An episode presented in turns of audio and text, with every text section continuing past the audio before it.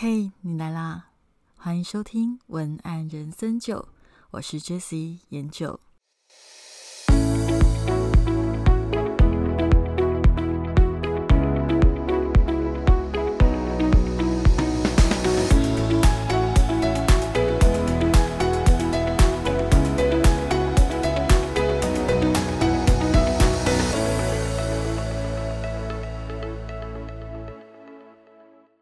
你的情绪是你写作的最大武器。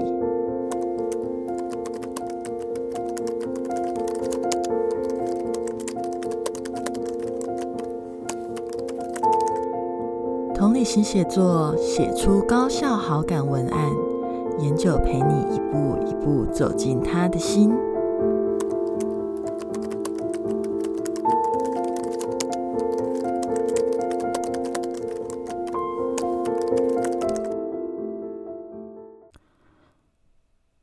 你正在不自觉的让存在感变得廉价吗？嗨，我是研究，今天想要跟大家聊聊我新推出的课程《同理心写作：写出高效好感文案》里面关于好感这件事情。在开始正式聊好感文案是什么之前，我想要先跟大家。聊聊关于同理心写作这件事。一开始推出同理心写作这一堂课的时候啊，有一些朋友就会有一种哎疑问吧，他就说：“哎，奇怪，同理心是写文案的基本能力吗？”那这句话我想要回答的是：老实说，同理心是写文案的基本能力吗？这倒是要看你对自我要求到哪里。人间走跳，没有同理心可以活着的人大有人在啊。所以文案也是没有同理心思考，你还是可以用一些方法做到某一些程度，但就是有限，就是会少了一些什么。那为什么我知道？因为都是我走过的路，都是我测试过的。那最终我还是选择了同理心思考的路。那理由是，我觉得比较长久，而且真实。它会让你的文案变成一盏灯，照亮你品牌独一无二的价值。所以，如果问我说，同理心是写作的基本能力吗？那我真的是觉得，就看你。想不想要照亮你品牌独一无二的价值？如果我们要聊好感，那不得不从存在感开始聊起。在这个社群环境里，大家有没有觉得自己常常不自觉的过得很焦虑？因为大家好像都在斟酌那一种存在感。尤其你如果是有经营品牌的人，你常常会因为这个存在感而感到不安、焦虑、日夜失眠。那这个让你感到这么的若即若离、患得患失的存在感到底是什么？而存在感又可以当饭吃吗？可以兑现吗？为什么大家要这么在意它？存在感可以支持我们的生活吗？我觉得我们身边有时候跟朋友在聚餐的时候，我们都会开玩笑说：“哎，你在？”有时候他们在发文啊，他就说：“哎，你在干嘛？”然后说：“哦，没有啊，我在刷一下存在感。”那你知道，有时候觉得刷存在感这件事情变成了国民运动。那到底为什么存在感会这么的重要？我觉得有的时候啊。很多的知识焦虑来自于我们看到了竞争对手的进步。我我相信你也可能有类似的经验。那我自己也有类似的经验，因为你知道我的我有很多种类型的客户嘛。那有一些客户他是属于比较大众的，那可能可能他的竞争对手非常的多，那可能三天两头都会出奇招。那遇到这样子的一个客户的时候，他就会常常我必须要面对到他的焦虑，因为他常常会一直让我看到他说他的竞争对手现在做了什么，然后他就会赶紧去反省自己，诶，我现在有没有做？然后就会问我说，那他是不是应该也要做这件事情？他是不是也应该要赶快跟进？但是其实老实说，对我来讲啊，每一个品牌的经营它是有一个脉络的。如果你的品牌经营的定位，然后执行的脉络、节奏跟对方是不一样的，那你大可不必完全跟着他的节奏走，因为路径不同，就很像说我今天打算搭飞机去日本，另外一个人他可能打算慢慢来坐船去日本，那。这两个途径完全不一样的情况下，你怎么可能过程看到一样的风景呢？当然，这个是比较夸张了。现在坐船去日本倒是真的是有点太远，不过不过也是有啊。如果是游轮的话，也是有可能，因为我们想要慢慢来，然后去看到一些呃平常可能快速节奏的生活里看不到的事物的时候，我们就会选择搭船嘛。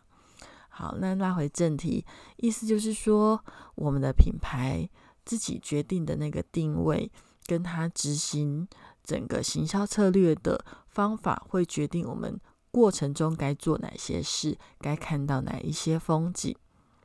那你如果过分的去看到你的竞争对手做什么，你就赶紧自己做什么，这种感觉啊，就会很像是。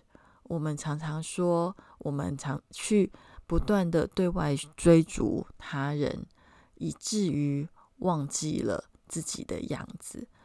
我们可能很擅长扮演非常多的角色，却忘记自己真实的角色到底是什么模样。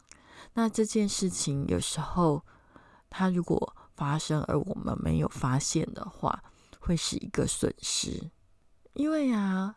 我们常常如果都处于一种自己的节奏，被我们的对手拉着跑，心思一直跟着对手焦虑，这个过程就很像我们在之前看奥运比赛的时候，常常听到呃球评他们都会说，呃比赛最怕的就是两件事情嘛，第一件事情就是你被你的对手猛攻击，而你一直在防守，那当时。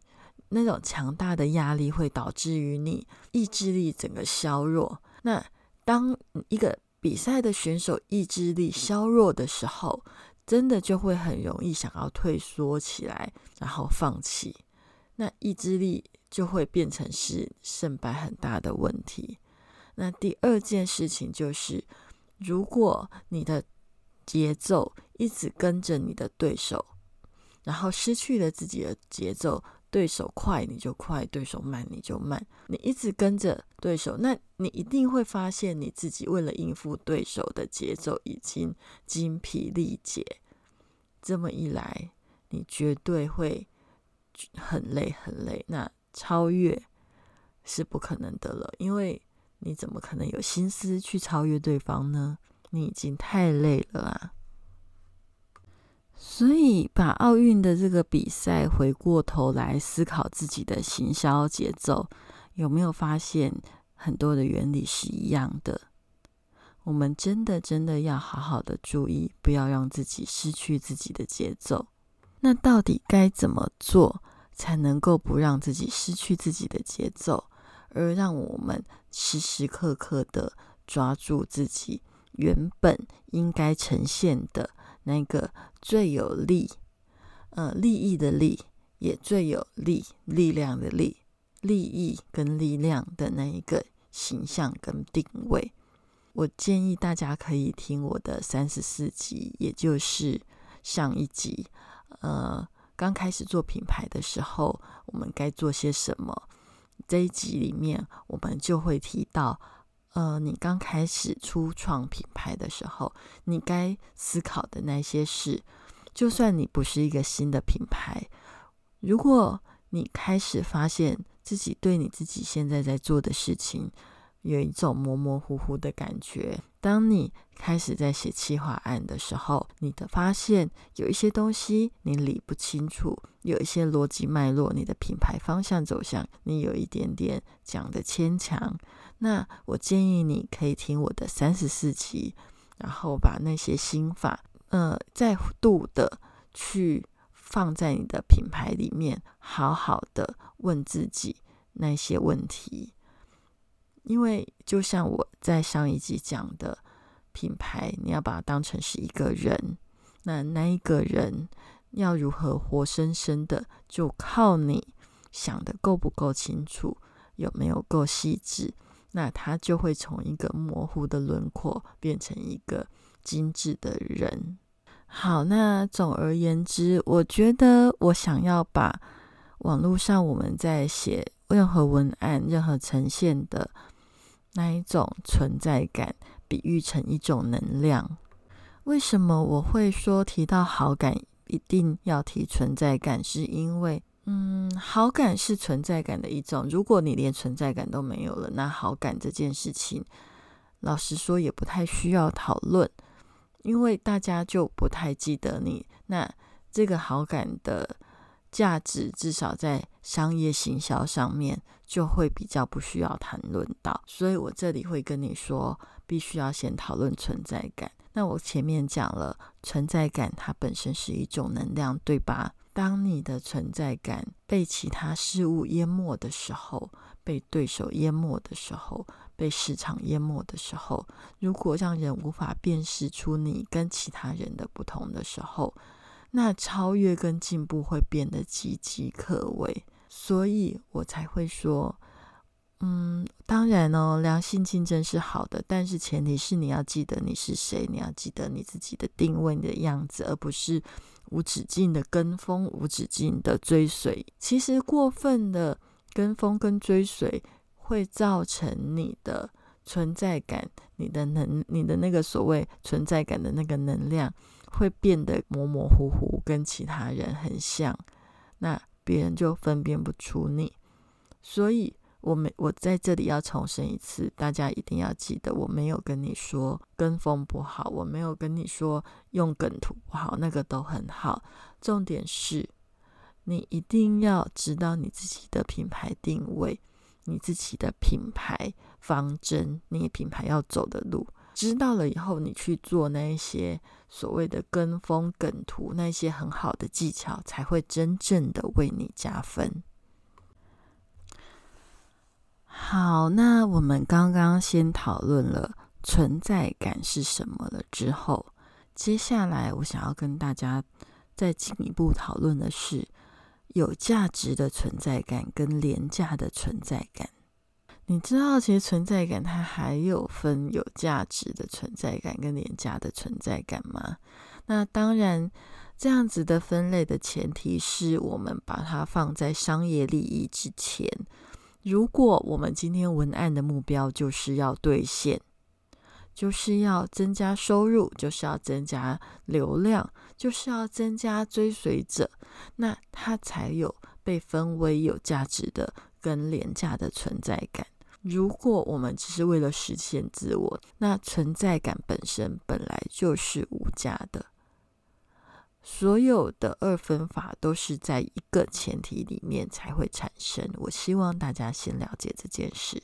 好，那我们继续下去。我这里定义的有价值的存在感，它代表的是这个存在感的设定方式是可以累积堆叠在你的消费者心中，逐日的产生更深刻的印象。以至于随着品牌的经营而越来越认识你，那搭配正确的行销策略，其实这样有价值的存在感，让你的品牌兑现并不困难。那什么叫做廉价的存在感？廉价的存在感，简单的来说，就是你一味的刷存在，不知道为何而刷，只是不断的刷。为了刷存在感而刷存在感，它可能的呈现方式是不断的跟风，不断的模仿流行的文案写法。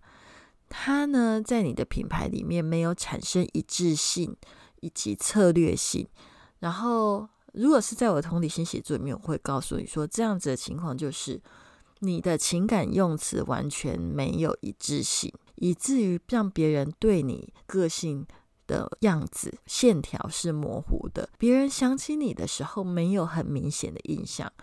那这也是常常有人问。为什么有一些声量不错的品牌，可能是个人品牌哦？我自己的品牌没有只限于卖东西的品牌，有可能是个人品牌，它是透过业配或者是一些其他的呃专栏写手之类的都有可能。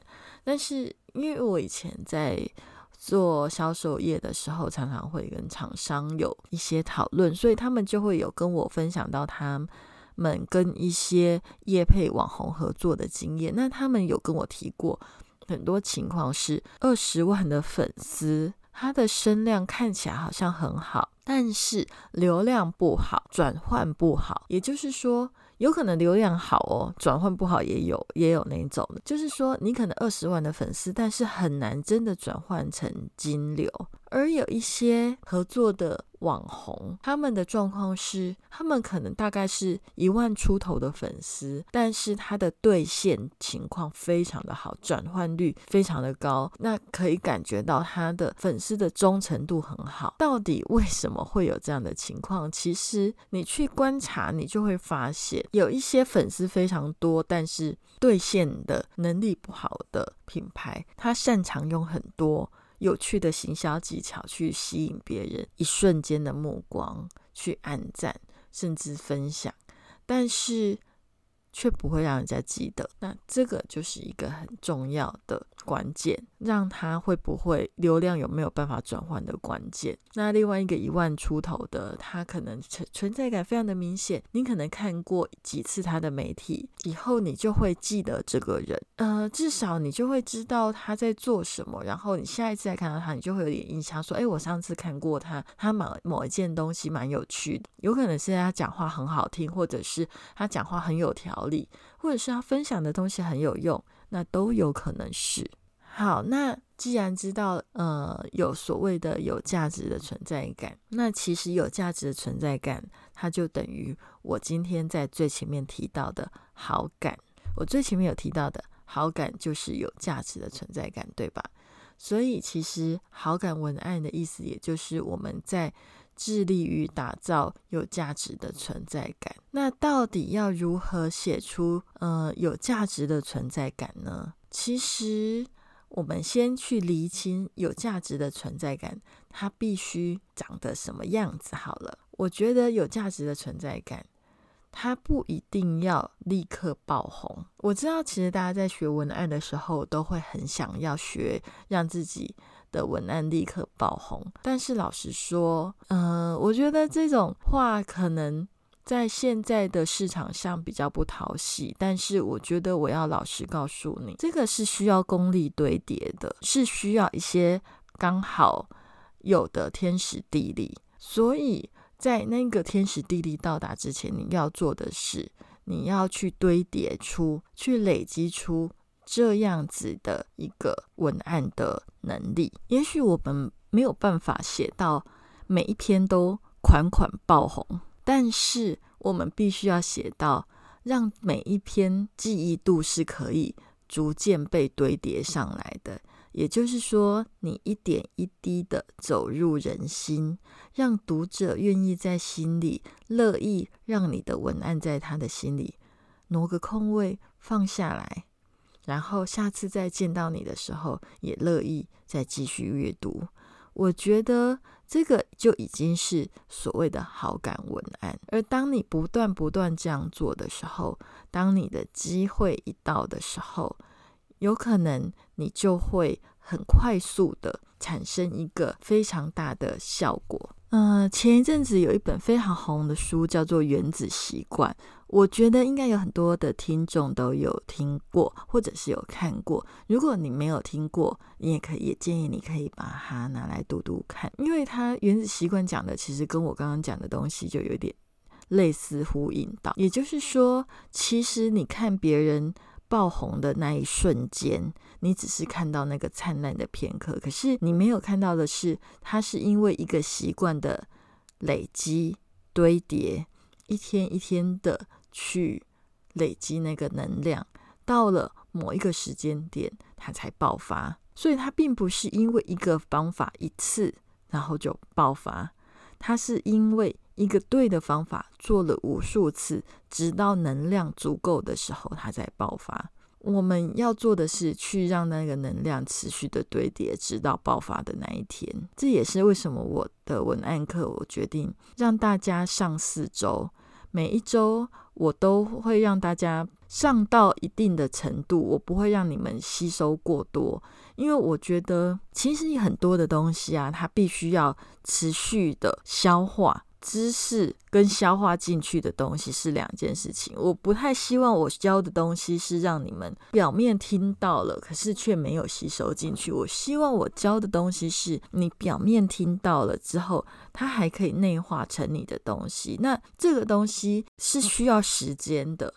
那个其实在我记得好像在。哎，那本书我有点忘记。有一本书里面，他还讲到脑部的科学的，是说，其实那本来就是你必须要让它在你的头脑里面停留一段时间，那你的头脑它才会逐步的辨识这个新的知识，以至于让它变成你的东西。所以我在我为什么把它分成四周，也就是说，嗯，因为我每一周啊，我我自己觉得我教的观念可能是你平常的思考方式不习惯的方式。因为我我其实很重视教你怎么想事情，但是怎么想事情这件事情呢，有时候比你学一个技术还要的不容易，所以我可能每一周都会教你，呃，怎么样去想一个灵感，怎么样去写，怎么样去，呃，我会教你一个顺序，但是你要习惯它。你要习惯这个方法，它其实是真的需要时间的。所以我希望我的课是，它一个礼拜里面不要带给你太多的负担，但是它会让你在上完之后持续的留在你的心中，不断的想起来，不断的回想，不断的呃自己在内心里重复的演练，那才是我要。刚刚讲到好感文案嘛，我觉得好感文案某一些程度，它在市面上也会被称为有温度的文案。但是为什么我又不特别这样子提的原因，是因为我觉得有温度的文案有时候又会被滥用，因为有一些有温度的东西，它是表面，就是它表面弄得很温暖，但是你并没有觉得它触碰到你的心。我不晓得有没有。大家有没有这样的感觉或经验？有一些朋友可能有看过类似的文案，你就可以理解我想要跟你表达的事情。而另外一种文案，它可能不一定是表面非常的温暖，但是它会让你的心里感到踏实。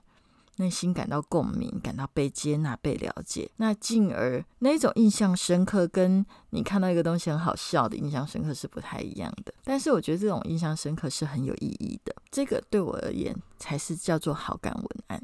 而我觉得让好感文案啊持续的写下去，它就会成为你的风格。同理心写作啊，其实想要做的就是透过学习怎么写出你自己的。好感文案，这才是我最大的目的。每一个人他有自己的呃写法，自己的版本；每一个品牌有自己的情绪语词。我希望你可以找到你自己的。到底要怎么样写出好感文案？要怎么让你的文案有那一种真的触碰到心的温度？我觉得关键就是情绪。人的语言温度从何而来？其实情绪就是温度的来源。我们很常去看很多东西表面的资的一些资讯，但是我们却忘记了还有一个水面下的情绪素材，我们都没有去用。它是一个很有用、很广泛的材料，但是却很少人知道怎么用它，因为因为情绪不好掌握，有些人甚至会害怕情绪。但是其实情绪的。使用会让你懂得怎么定义情感用词，而成为你的风格的起点，也是文案产生辨识度的开始。所以，同理心写作其实它重点就是要告诉你怎么样去使用情绪的素材来定义你的情绪用语。那这个部分呢，我觉得就是我我的教法，我自己觉得会既理性又感性吧。有一些人可能会觉得这堂课还蛮疗愈的，那有些人可人会觉得这堂课还蛮……诶，原来事情可以这么想哦，然后会有蛮耳目一新的感觉，你可以期待一下。我今天要表达的一个最大的重点就是，我们要去设定一个目标，那个目标就是我们要让文案不该只是受欢迎而已。受欢迎很棒，但它不是终点，重点是要被记得，那才有意义。特别是我觉得像知识型产业、文化产业或专业度比较高的，或者是现在很夯的个人品牌。这种很需要做内容行销的品牌啊，我觉得同理心写作都可以帮助你更聚焦在展现文案的风格跟辨识度，让你的文案不只是受欢迎而已。那我这里有整理了一个小检测，那这个小检测啊，里面你可以先去做自我觉察吧，看看你自己的品牌。如果你可以勾选打勾，就是我我有做到，有超过三个，那其实你目前就正走在让你的文案有辨识度的路上。那如果低于三个，那可能就要稍微的去注意，因为你可能目前你的文案的轮廓还不够明显。那总而言之，该怎么做呢？才能够让你的文案产生有流量的辨识度呢？我们先来做这个小检测吧。我的小检测里面是，呃，有我看一下，一二三四五六七，有七题。那你们可以听听看。小检测的题目是：你的文案有存在感吗？第一个是你是不是可以一句话讲出自己跟别人不一样的地方呢？二，你可以很清楚自家文案的核心价值。三，你写文案时会依据读者的特性选择用词吗？四，你很清楚你的读者的样貌，很容易与读者产生独特的共鸣。五，用固定的语气与消费者说话。六，你会分享的内容都有围绕着你的品牌价值。七，你的文案里有常常置入自己的特色，你会记得要置入自己的特色。这七点你可以勾选看看。如果你想要呃只看文字版的话，今天这个版本我也会把它呃用那种大纲的方式整理出文字版本，会放在今天这一期 podcast 的节目介绍栏。那你可以上去点。点击，然后自己点进去，一方面回顾一下今天我们整个分享里面的一些重点，那另外一方面呢，你也可以看看这七点有做到哪一些。好，那现在来做重点回顾。今天讲这么久，我的重点回顾有五点。第一点，要记得。存在感这件事情，它本身就是一种能量，你必须要让这个能量是聚焦的，而不是涣散的。第二，有价值的存在感就是所谓的好感文案。第三，存在感的核心其实就是风格。第四，如果你学会善用情绪素材，定义情感用词，就是让你的文案有风格的起点。第五，如果想要有存在感，就不要失去个人的节奏。好，那如果你希望透过文案写作来走入人心，被读者记得久一点，与读者拥有真实的互动连接，而不是一时的有效而已。你想要让读者可以辨识出你，然后你想要长久的经营品牌。我觉得我今天分享的这个同理心写作都会是适合你的方法。如果你对今天讲的内容有兴趣，或者是对今天所提供的同理心写作的内容想要更了解、更深入的话，也都欢迎你点选今天的节目介绍下面的连接，那里面有更多的资讯，你也可以在里面跟我呃互动，跟我提问哦。啊，对了，然后我想要跟大家分享一下同理心写作这堂课啊，它的上课方式跟其他的线上课程可能有一点不太一样，因为我称之它为家教式的课程，也就是说我会有音频跟文字档，那用音频跟文字档互相的做辅助的方式，让你一边听，然后就可以一边。学到东西，然后重点也帮你整理出来了。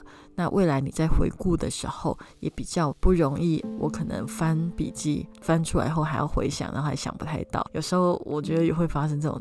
比较糗的事情，那为了避免这件事情，我把它变成了音频加我自己的重点整理，然后在每一个课程结束后，我都会给你一个小测验，当然测验后就会有另外提供的小礼物。那这个部分呢，我希望大家如果有兴趣的话，可以一起加入我的家教室的同理心写作课。好。